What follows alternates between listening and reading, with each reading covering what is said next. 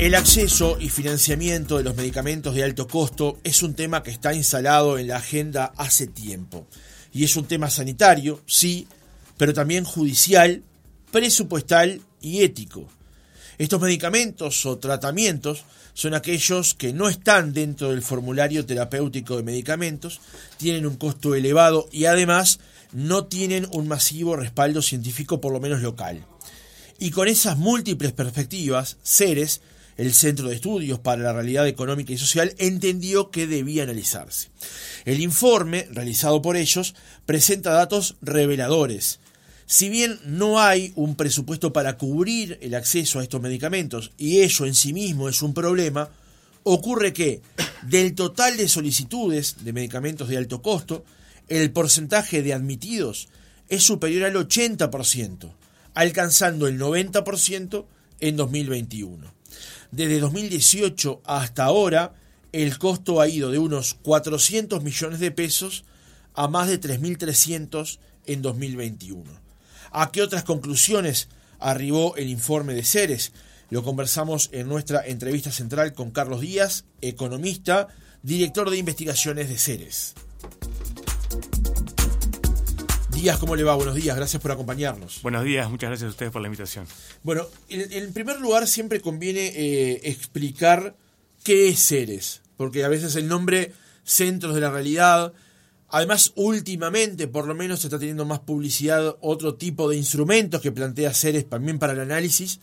¿Qué es Ceres? Bueno, Ceres es un centro de estudios, lo que se conoce internacionalmente como un think tank, o sea, un lugar donde hay especialistas en políticas públicas que lo que hacen sobre todo es em, pensar en, en cómo nutrir el debate de políticas públicas de la mejor manera.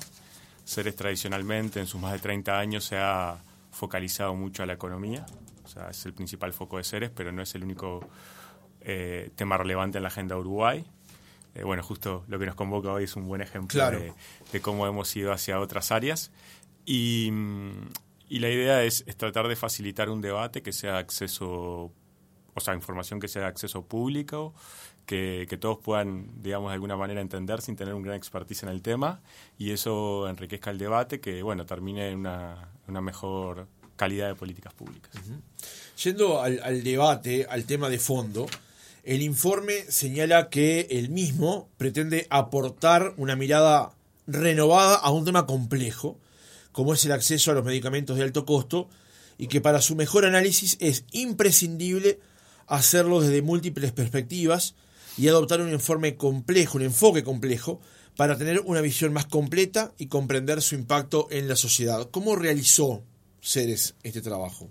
Bueno, eh, esto fue un trabajo para nosotros al menos novedoso. Lo que tratamos de hacer es involucrarnos en un área donde, como como te comentaba antes, no tenemos el mayor expertise, pero sí, obviamente, tenemos ese conocimiento en políticas públicas que nos, que nos ayuda y mucho. Entonces convocamos a, actores relevantes, ya sea por su conocimiento y o su rol directo en el problema. Y armamos diferentes mesas de discusión donde participaron el Ministerio de Salud Pública, el Fondo Nacional de Recursos, la Agencia de Evaluación de Tecnologías Sanitarias, participó la industria, participó la academia, participó el Poder Judicial. La idea es contar, fue contar con la mayor cantidad de actores relevantes posible y articular una discusión y a partir de esa discusión se elaboró el informe. Eh, eh, es un trabajo que, como decíamos, al, requerirse de una visión este, con múltiples perspectivas, requería de un abordaje de estas características, porque es un tema que, como decía, atraviesa desde lo sanitario hasta lo judicial. Exactamente. Esa es la principal característica, al menos que, yo noté la primera vez que, me acerqué al tema y que en seres nos acercamos al tema, fue que es un tema que es inherentemente sanitario, pero que en su ejecución y su práctica involucra al Poder Judicial. O sea, ahí el primer dilema que uno le surge como persona que, trata de estudiar, entender y, pensar políticas públicas, es el que toma la decisión finalmente no necesariamente es el que uno esperaría que la tomara. Entonces ahí ya tenemos el primer desafío. Claro. ese es un, tema que va a estar en el, reportaje, pero también en el informe plantea un enfoque ético sobre el tema. En realidad, lo que nosotros tratamos es de mencionar diferentes aristas que surgen o surgieron en la discusión. No abordamos éticamente el tema porque excede totalmente lo que nosotros creemos que podíamos aportar y, incluso pero plantea que hay un hay un hay un sí, exacto, ahí, a, dar sobre exacto ahí allí iba no o sea hay algunas dimensiones una de ellas es la ética que requiere una una atención particular eh, cómo está funcionando este proceso cómo llegan los pacientes al proceso qué información tienen, qué rol juegan los médicos, qué rol juegan los prestadores de salud, qué rol juega la industria litigiosa que está generada naturalmente y de manera lícita, pero que existe detrás de esto, y qué parte eh, están jugando otros actores, también la industria, obviamente la agencia de evaluación. Hay un montón de preguntas que involucran una dimensión, sí, ética, que, no están abordadas en el informe explícitamente, pero que de la discusión surge que hay, hay puntos para tener en cuenta y para preguntarse. Claro. Eh, eh, ahora sí, pasamos al tema de fondo y tal vez una primera pregunta es eh, definir qué es un medicamento de alto costo, porque a veces nos planteamos hablar del tema y pensamos que todos lo sabemos, pero ¿qué es un medicamento de alto costo? Bueno, en realidad podemos dar un paso atrás y pensar que en el fondo la aspiración del informe es esa, es pensar en acceso y en, acceso a tecnologías sanitarias. Las, tecnologías sanitarias son eh, el resultado de, conocimiento puesto al servicio de la salud y que toma forma de una vacuna, un dispositivo, eh, un mejor tratamiento, un medicamento, y que permite abordar un problema de salud que no estaba abordado o bien mejorar ese abordaje en relación a las alternativas disponibles. Lamentablemente tenemos una expertise bastante grande en tecnología de la salud gracias a la pandemia. O sea, la, vacuna contra el COVID-19 es un buen ejemplo de tecnología sanitaria. Dentro de esa tecnología sanitaria están los medicamentos y mientras mayor esfuerzo pone la industria para desarrollar medicamentos que además de seguros sean efectivos y, alcancen mejor los resultados. Bueno, obviamente que esto implica costos. Eh, vuelvo al ejemplo de la pandemia porque es muy útil, ¿no? O sea, se discutió mucho el costo de la vacuna, de cómo se iba a financiar, qué iba a implicar, los contratos, qué laboratorio, a, qué laboratorio se iba a comprar. Bueno, eso pasa de manera mucho más cotidiana, pero no tan general, eh, con medicamentos que, que son altamente costosos, pero estamos hablando de miles de dólares, y que eso no solamente tiene un volumen alto eh, para el sistema, o relativamente alto para el sistema o para un prestador de salud en particular, sino para una familia o un paciente. Claro. Eh, esos medicamentos, algunos están dentro de, la canasta y se financian a través del Fondo Nacional de Recursos, otros se acceden vía judicial, presentando un, recurso de amparo. Y bueno, eso es un poco la situación actual que hay. No tanto el tema de judicialización, sino el tema de acceso, cómo se accede, cómo se financia y quién toma la decisión de este tipo de medicamento. O sea que en primer lugar, cuando hablamos de un medicamento de alto costo y se plantea como dificultad, es un medicamento que hoy no está de acceso eh, sencillo, simple, común dentro de lo que está establecido como el formulario. E, exacto, exacto. O sea, hay medicamentos de alto costo que ya están financiados y están dentro de esa canasta y uno accede por la vía administrativa. Hay otros que algunos ya deberían estar incorporados y no están.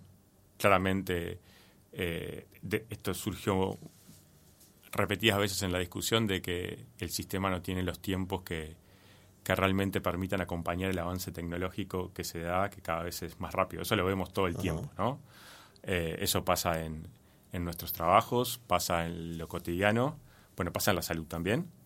Y hay medicamentos que, tienen un gran desempeño terapéutico, pero, ah, y además tienen un menor impacto presupuestario que capaz que la alternativa vigente en el formulario y todavía no están incorporados. ¿Y eso que hay que burocracia? Bueno, hay procesos que deberían llevar o acompañar los tiempos de,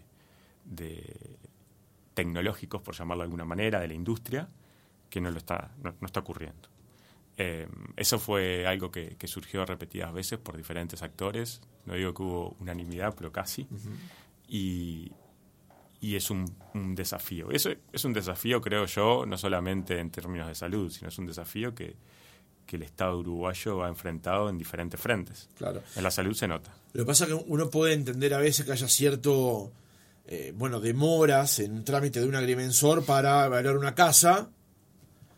Distinto es aquello de un medicamento de alto costo y que encima se pueda ocurrir que el que está dentro del formulario sea eventualmente menos efectivo que uno más novedoso que ya tiene cierto tipo de evaluación, digamos. Llama la atención. Bueno, el, sistema de alguna manera prevé que eso puede pasar y que no es deseable en la medida que permite que a la ventanilla administrativa se le agregue una ventanilla judicial. De alguna manera eso busca eh, ponerse en el lugar del paciente y decir, bueno, los tiempos administrativos no necesariamente acompañan la realidad de este tratamiento, está esta ventanilla y esa ventanilla actúa de una manera muy rápida o relativamente muy rápida en relación a lo que ocurre este, eh, en términos de estatales o de gobierno.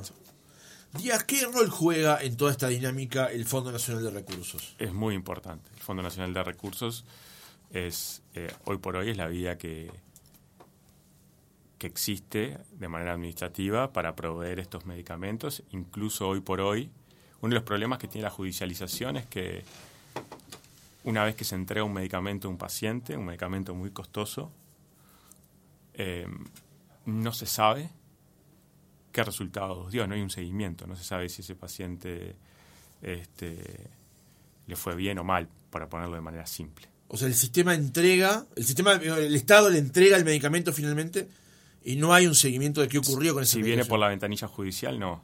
Y hoy por hoy el Fondo Nacional de Recursos está tratando de también integrar esa dimensión para poder hacerle un seguimiento al paciente eh, una vez que, inició el tratamiento de alto costo vía judicial. Esto es muy importante porque, y también surgió de la discusión, todo lo que estoy tratando de transmitir, este, eh, bueno, eh, se logró a través de esta discusión súper rica entre estos actores. Y, algo que surgía era, bueno, estamos entregando medicamentos, ahí ya hay una discusión de decir, bueno, debería haberse entregado o no ese medicamento, y, pero una vez que se decide la entrega, eh, comienza el tratamiento, qué seguimiento se hace para ver si podemos aprender si fue una buena decisión o no. Eh, no es definitivo lo que surja de, ese paciente, porque cada paciente es diferente, tiene situaciones diferentes al resto, pero, pero sí saber algo por lo menos es importante. Y hoy el Fondo Nacional de Recursos está trabajando también en esa dirección. O sea, el Fondo Nacional de Recursos es un actor clave. Claro. Para ir develando capas, ¿qué es el formulario terapéutico de medicamentos? El formulario terapéutico es una herramienta administrativa que existe y que permite a los, a los pacientes acceder por vía administrativa a los medicamentos este, de alto costo que, que están, digamos, llamémosle dentro de una canasta eh, y que permiten eh, ese tratamiento, eh, acceder a ese tratamiento que sea financiado por el Fondo Nacional de Recursos. ese, ese formulario contiene una serie de medicamentos que tienen que estar sí o sí accesibles para los pacientes, tanto en el sistema público como privado. Sí, el, el, sistema uruguayo es, de acceso universal. esto está reflejado también en, en esta dimensión y, y no importa cuál sea el prestador de salud, eh, si, si es por ACE o por una mutualista. O un seguro. O un seguro médico. Eh, los seguros también tienen otro tipo de, de, características en este tema. Cada prestador abordará el tema como dentro de lo que prevé el sistema, pero, pero tiene algunas diferencias. Pero lo más importante es que eh, esto es universal. O sea, todos tenemos derecho a, a acceder por esta vía los medicamentos de alto costo. Lo planteo así el reportaje para ir develando el, tema central, digamos. o sea, hay una lista de medicamentos que están en las mutualistas, que están en los seguros, que están en el prestador público, que hay una evaluación para que esos medicamentos estén en ese vademecum, digamos. Y eh, a esos hay un acceso controlado por, por médicos, por supuesto, pero ese medicamento está. Exacto. Es el medicamento, eh, digamos, que se puede acceder. Es lo que yo decía antes, ¿no? Para ponerlo súper simple, obviamente que la gente que esté, obviamente que la gente que esté involucrada, eh, por razones obvias, lo conoce mejor, pero para el oyente que, que, por primera vez este, se acerca o, pocas veces se ha acercado a este tema, es como que hay dos opciones, dos ventanillas. Una administrativa, que es la que estamos hablando ahora, si no está ahí disponible, entonces ahí debemos ir por la vía judicial. El médico o los médicos, eh, muchas veces, eso surgió también de la discusión, dicen, bueno, usted necesita este tratamiento, este medicamento vaya por la vía administrativa, este medicamento va a tener que ir por la vía judicial. Y es algo, de alguna manera, y en algunos ámbitos, eh, surge como algo relativamente natural. Así las cosas. ¿Cuál es el camino al que habitualmente tiene que transcurrir o, recurre un paciente que busca acceder a un medicamento que no está hoy por hoy en el formulario terapéutico de medicamentos? Bueno, tiene que iniciar un, recurso de amparo. Ah, esa sería la ventanilla judicial. Obviamente que eso, eso requiere un, el apoyo eh, jurídico de, un abogado. El Poder Judicial recibe este recurso de amparo, se involucran peritos, que lo que hacen es, con la información disponible y los tiempos que son extremadamente cortos. Este, ¿Cuánto? Hablemos de días. Días. este, tiene que tomar una resolución y, y en esa resolución tiene que, o se trata de poner toda la información que existe sobre, sobre la mesa o que está disponible para, para ese profesional para poder asistir al juez en la, en la decisión. Se puede apelar y como, como tú bien decías, eh, en última instancia, nueve de cada diez resoluciones son favorables al paciente. ¿Quién es el que apela eventualmente? Y podría apelar el, eh, el Ministerio en, el caso de que la decisión sea favorable al paciente, ¿quién podría apelar el Ministerio de Salud Pública? Sí. ¿Apela con frecuencia? No tengo los datos eh, claros, pero, pero sí existe esa posibilidad. Bien. ¿Cómo es el proceso por el cual el juez decide? ¿En qué se basa? ¿Con quiénes logra consensuar esa posición? El juez, obviamente, que, como ¿Hay un respaldo médico para la decisión del juez? Esa es la pregunta. Exacto, sí. Hay, hay un perito que está involucrado en la decisión y que va a apoyar con información al juez para que, además de escuchar al paciente, escuchar obviamente la, visión del ministerio, tenga información de calidad respecto a, a los aspectos técnicos escucha las partes, escucha la visión técnica y toma una decisión. el, ¿Escucha el médico tratante, por ejemplo? Bueno, hay un informe que el médico tratante o que el, que el abogado acerca, este, donde obviamente está la situación del paciente y el médico tratante obviamente es quien eh, describe esa situación. Y el, el, paciente, pregunto desde el desconocimiento, el paciente, ¿cómo llega a conocer que hay un medicamento que no está contenido hoy en el formulario al que eventualmente podría acceder por esta vía, teniendo en cuenta que, entre otras cosas, si no está en el, formulario es que su respaldo científico, por lo menos local, o su conocimiento más expandido localmente, es más reducido. Bueno, ahí pueden haber diferentes vías. Lo que uno entiende por la discusión, este tema surgió también y, y es algo muy importante, eh, cómo, cómo, se informa al paciente, cómo se, lo, se concientiza al paciente del proceso en el cual este, el proceso que va a abordar.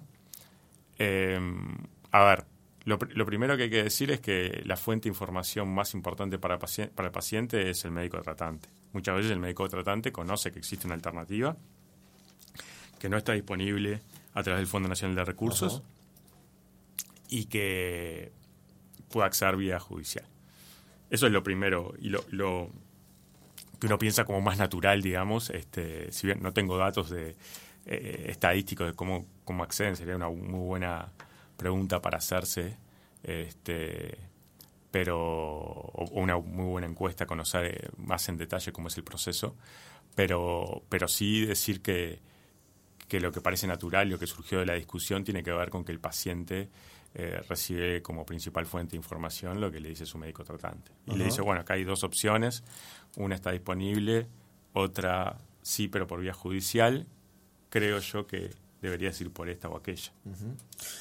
Ahora me voy a meter con esta pregunta en un tema delicado, porque cuando hablamos de un paciente que acciona ante la justicia para solicitar un medicamento, lo hace eventualmente, como, como usted decía, con la opinión del médico, con la sugerencia del médico tratante, pero siempre estamos hablando de una situación extremadamente compleja desde el punto de vista sanitario.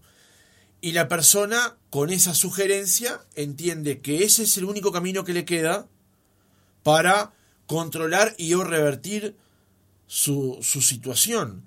Siempre estamos hablando de un tema de alta sensibilidad cuando una persona recorre este camino para acceder a un medicamento que hoy no tiene disponible, pero entiende que es su única vía.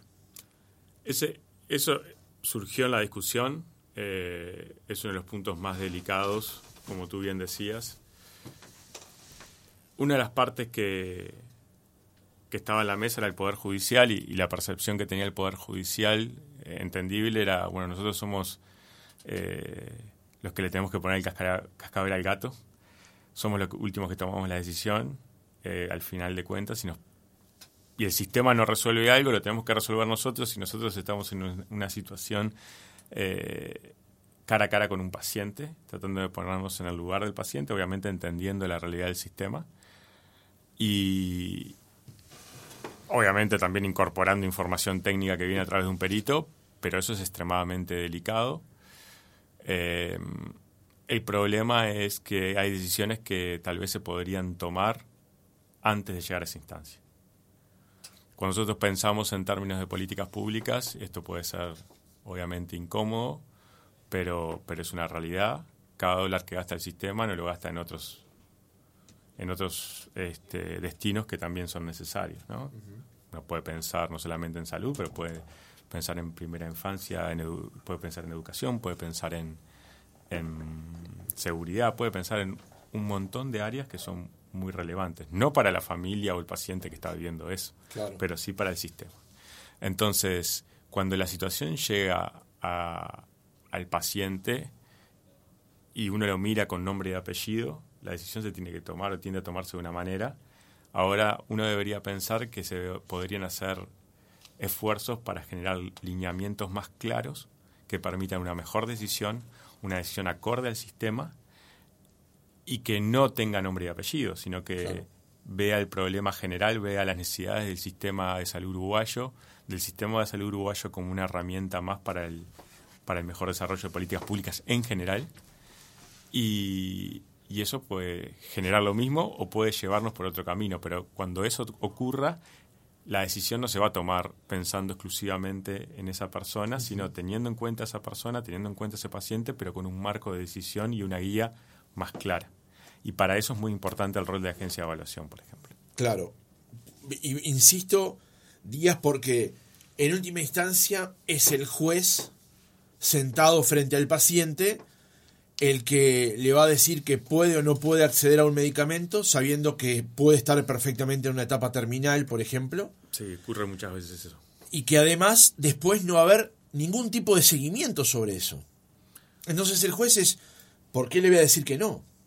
Bueno, exacto, eso un poco lo que plantea el Poder Judicial. Eh, eh, cuando nosotros tuvimos la discusión, lo que escuchábamos era diferentes visiones, obviamente cada uno parado de su rol, rol más administrativo, un rol más técnico, un rol académico, y bueno, y el Poder Judicial decía, bueno, en realidad yo tengo una persona que quiere extender su vida o mejorar su calidad de vida, que hay un montón de cosas que ustedes plantean en la discusión que son relevantes, por ejemplo, eh, no sé, aspectos que tengan que ver con, bueno, eh, a ver, efectos secundarios, por ejemplo, del tratamiento, para ponerlo en términos súper simples.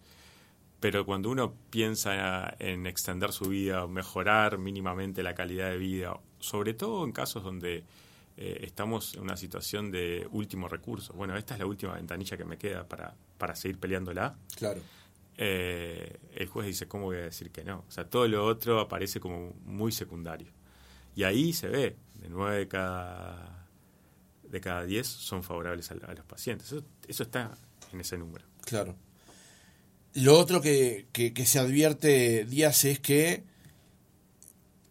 hoy el sistema parece tener un desborde. O sea, va por el carril de la vía administrativa cuando llega un dique que lo contiene, que es que no esté el medicamento dentro del formulario terapéutico nacional, desborda hacia la vía judicial e igualmente el paciente aunque se plantee con estas consideraciones que hacemos, va a acceder igualmente, o por lo menos 9 de cada 10 acceden al medicamento. Exacto. O al tratamiento. Exacto. Eh, eso es así.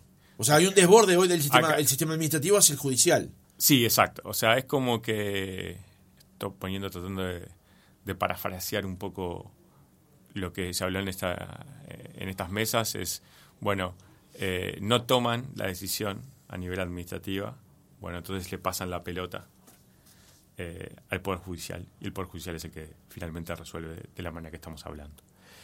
Acá hay un punto que es súper importante que tiene que ver con el volumen a veces económico que esto representa. Obviamente que no son magnitudes despreciables, pero sí eh, menos para las familias. No son despreciables para el sistema, no son despreciables para los prestadores, muchísimo menos para una familia. Eh, pero sí, cuando uno lo mira a nivel global del gasto total del Estado, uno está viendo que, eh, bueno, todavía no tenemos un volumen este, como podemos tener en otras discusiones. Voy a poner un ejemplo bien eh, grosero y reciente que, que, fue la discusión, o es la discusión que estamos teniendo sobre la reforma previsional. Ahí estamos hablando de otras cifras. Pero, una cosa que es importante, eh, esto viene creciendo a una tasa muy, muy, muy, muy rápida. cada vez este, tenemos más y más casos. O sea, los casos se multiplicaron por 14 en un periodo relativamente corto de tiempo. Este gasto, que hoy por hoy es solamente eh, 0,12% del PBI, estamos hablando de unos 70 eh, millones de dólares. Son 3.300 millones de pesos. Millones de pesos a 2021. Claro, pongamos que ahora estamos en otra cifra, pero lo más interesante es que esto se multiplicó por 6 en cuestión de 4 o 5 años. Pasó de, eh, por ejemplo, para dar un caso, del 2018 de 416 millones de pesos a los 3.300 de 2021. Exacto, y esto eh, tiene dos dimensiones que son muy importantes. Lo primero es que esto que estamos hablando, que son gastos a través de los recursos de amparo, se equiparan casi uno a uno con lo que gasta el Fondo Nacional de Recursos. En otras palabras, por cada peso que se gasta en medicamento de alto costo, la mitad lo gasta el Fondo Nacional de Recursos, la mitad hoy por hoy la está gastando eh, el Estado vía judicialización. Eso quiere decir que la injerencia de la judicialización es muy importante en esta toma de decisiones. Y lo segundo es que esto parecería estar en una etapa de, de cada vez acelerarse más. O sea, la tecnología, como dijimos antes, cada vez avanza más. La salud no es una excepción, eso es bueno, porque cada vez tenemos más oportunidades, pero el sistema tiene que ver cómo acompaña eh, esto de la mejor manera. Y acá hay algo que es súper importante y que surgió en la discusión y que para mí no es menor. El sistema uruguayo está percibido muy bien por sus usuarios. Hace poco surgió una encuesta donde los usuarios perciben súper bien el sistema de salud y están relativamente más que conformes, vamos a decirlo de esta manera. No quiere decir que no haya cosas para mejorar, estamos hablando de una de ellas. Parte de esa respuesta tiene que ver con los valores sobre los cuales está construido el sistema. El sistema está eh, construido o, funciona sobre valores eh, muy queridos por los uruguayos, que tienen que ver con la solidaridad, la equidad. Esto que estamos viendo ahora ya, en la situación en la que está, no necesariamente es compatible con estos aspectos. No todos los pacientes tienen las mismas posibilidades de acceso a la judicialización. No es lo mismo ser un paciente del interior que ser un paciente de la zona metropolitana. Eso no es igual, eso surgió claramente en la discusión. Entonces, si bien es cierto que la ventanilla está, no está tan cerca para todos. Y por lo tanto, si yo quiero un sistema equitativo, universal, ahí tengo que hacerme una pregunta. ¿Cómo hago para resolver este problema y sobre todo para darle acceso de calidad a todos?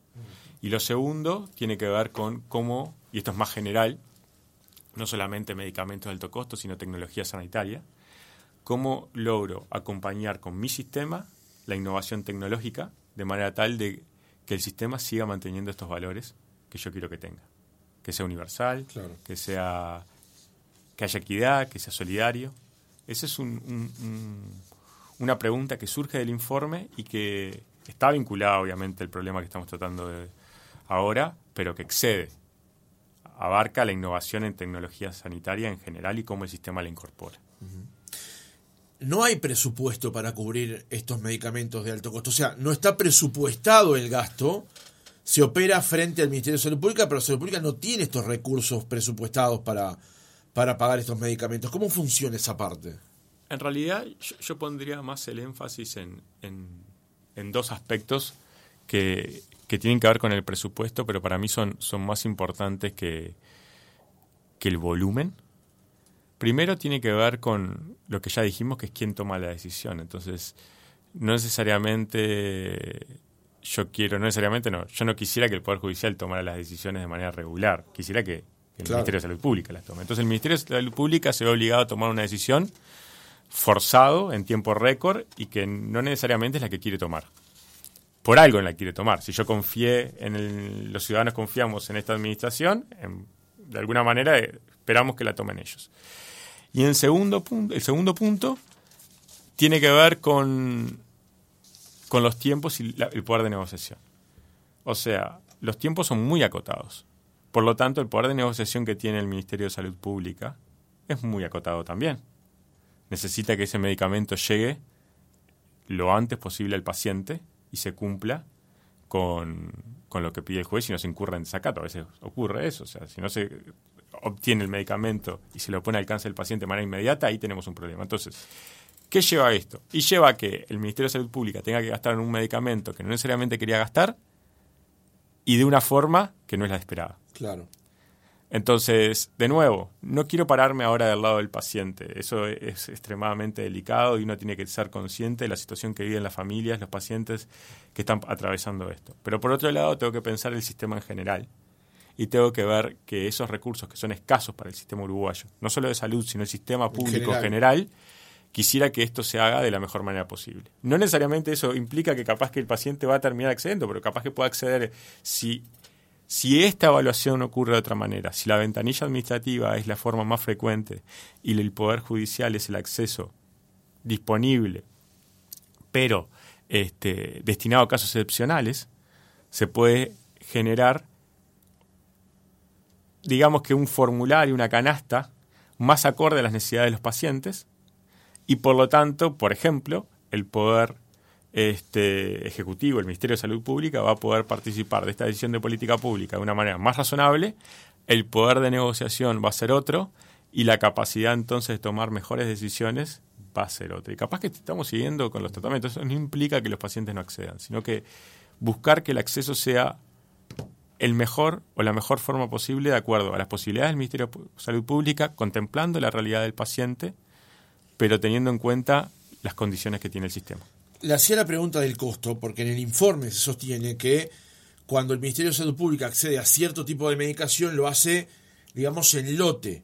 Cuando tiene que acceder a un medicamento en particular, el poder de negociación es mucho menor y el precio es más alto. Exacto. Ahí, se reflejan los precios a los que puede acceder el, el, Ministerio de Salud Pública. Una cosa es acceder a un medicamento ya. Claro. ¿no? Eh, básicamente a ese medicamento hay que acceder, de, voy a ponerlo de una manera un poco grosera, pero como sea, por decirlo así, porque hay que cumplir con la resolución judicial y no eh, incurrir en desacato. Y de esa manera, entonces, este, se pierde poder de negociación, se tienen que pagar este, precios que no necesariamente son los que se quiere pagar. Eh, el medicamento llega de laboratorios donde la trazabilidad es diferente a la que uno capaz que esperaría. En fin, varias preguntas surgen y hay varios problemas asociados. Para ir cerrando, cuando habla del alcance, ¿cómo, es, ¿cómo funciona eso después de que el fallo del juez dice sí, hay que entregarle este medicamento a esta persona cuando el medicamento, por ejemplo, ni está en el país? ¿Cómo funciona eso de, ahí en adelante? El Ministerio de Salud Pública tendrá que empezar a contactar laboratorios para poder acceder a ese medicamento, locales o extranjeros, este, para poder acceder a ese medicamento lo antes posible y cumplir con la resolución judicial y el paciente tener el medicamento en tiempo y forma de acuerdo a lo que dice la resolución judicial. Ahí, eh, en, en, el, en base al informe que ha hecho Ceres, en base al estudio que ha realizado, hay circunstancias donde esto también se transforma en un problema, porque una cosa es que el medicamento esté en Argentina o en San Pablo y otra cosa es que esté en otro país, en, Estados Unidos, por poner un caso, o en Europa. Sí, claro. Eh, ese, ese tema surgió y, existen casos, no son la mayoría, pero ha ocurrido, donde el Ministerio de Salud Pública no puede lograr eh, que el medicamento llegue al paciente en los tiempos que, que el juez estimó y determinó como, como razonables. ¿Ha habido casos en el que el medicamento no llegó y el paciente falleció? Eso no, no, no, lo sé, no, no entramos en detalles tan puntuales, la discusión este, no abordó casos tan, tan particulares, podría llegar a pasar eso, sí, claramente que podría llegar a pasar eso.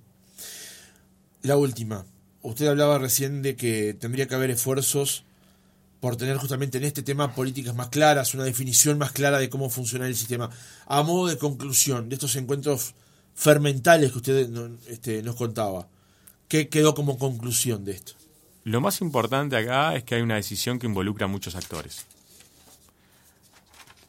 Como involucra a muchos actores, todos los componentes de este sistema, los que nosotros convocamos y otros que lamentablemente no pudieron participar de esta discusión, pero son muy importantes, los pacientes, por ejemplo, tienen que este, involucrarse de la mejor manera posible y nosotros tenemos que reconocer que acá tenemos un problema que está yendo por un carril que no es el que a priori parecería el deseable.